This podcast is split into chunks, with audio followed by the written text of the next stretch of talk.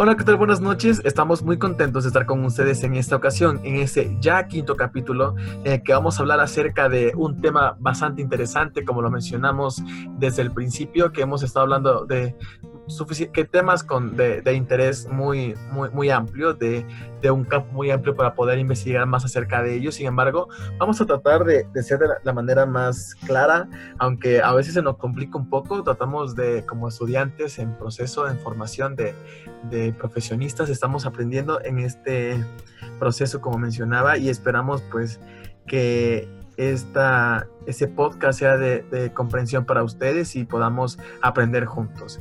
Eh, vamos a hablar acerca de la teoría cognitiva que pues básicamente eh, explica cómo el cerebro constituye como la red. Es, un, es una red increíble, ¿no? De que donde procesamos, eh, interpretamos y analizamos mucha información, ¿no? Entonces, Nancy, ¿cómo te encuentras el día de hoy? Hola, hola amigo. Muy bien, gracias y me da gusto estar otra vez aquí con ustedes y seguir. Muchas gracias, Nancy. ¿Me puedes dar un, un, un concepto acerca de la teoría cognitiva del aprendizaje? Eh, el concepto de la clave de la teoría del aprendizaje de Ausubel es la, estru la, estructura cognitiva. Veía la estructura cognitiva como la suma de todos los conocimientos que hemos adquirido, así como las relaciones entre los hechos, conceptos principales que forman este conocimiento. Muchas gracias, Nancy. ¿Qué nos puedes hablar acerca de esto, Iván? ¿Cómo te encuentras esta noche? Hola, hola, ¿cómo están? Toñín, Patti, Nancy.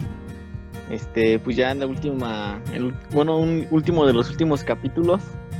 Fíjate que se me hace muy, muy interesante esto de la teoría del aprendizaje significativo de Ausubel. Este, pues se me hace interesante ya que tú tienes unos, este, ¿cómo se puede decir? Como aprendiz de lo que tú traes, pero que lo vas reforzando con algo que te van enseñando, pero los vas metiendo en ellos. Y en ellos te pueden dar como que para conectar con los anteriores. No porque sean lo mismo, sino porque tienen que ver con estos de un modo que se crean a un nuevo significado. Gracias, Iván. ¿Qué nos puedes hablar acerca de esto, Pati? Hola, ¿qué tal? Buenas noches. ¿Cómo te encuentras? Pues mira, muy bien, gracias. Aquí, muy emocionada de estar nuevamente aquí, tratando de explicar de manera más sencilla todo lo que se refiere a las teorías del aprendizaje.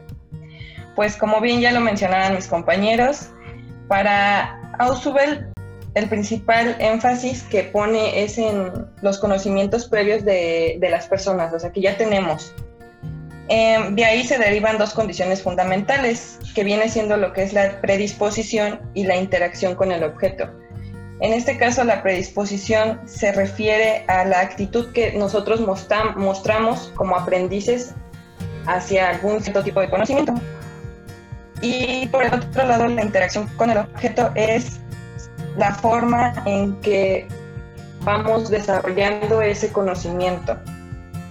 De igual manera, pues planteamos dos situaciones, dos dimensiones, perdón, de lo que es el aprendizaje, que viene siendo la forma en lo que se aprende y cómo lo aplicamos.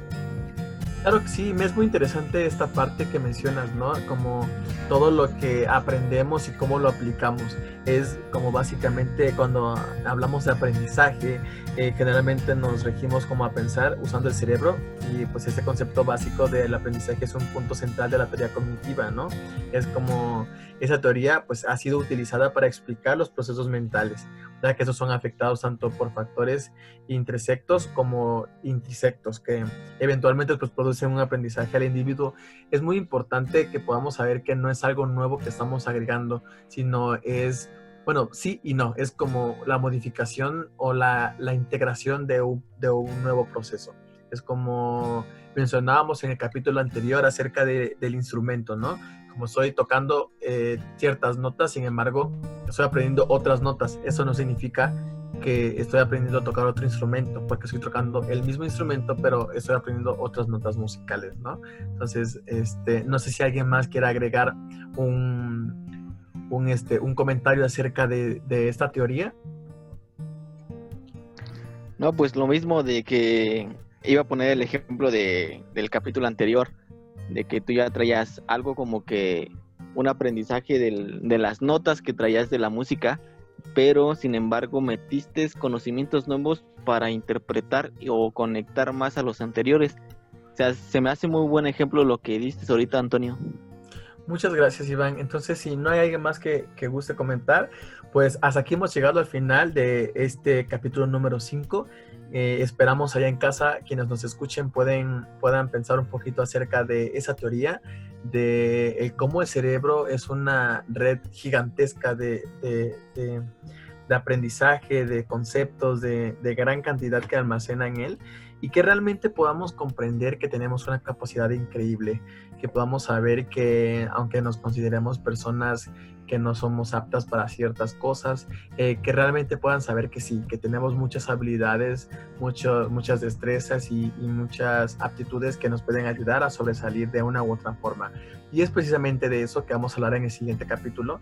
Esperamos si nos puedan seguir acompañando en que podamos, que puedan aprender con nosotros acerca de esas eh, esos tipos de inteligencia que el, el humano este, desarrolla y que podamos ver que somos buenos en ciertas cosas más que en otras, pero sin embargo que pues somos lo bastante buenos para poder tener un papel en esa sociedad.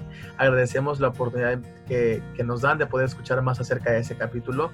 Gracias a mis compañeros quienes se encuentran en esa noche eh, aprendiendo acerca de esto y compartiendo su punto de vista con nosotros. Entonces, muchas gracias. Nos vemos en el próximo capítulo. Hasta luego.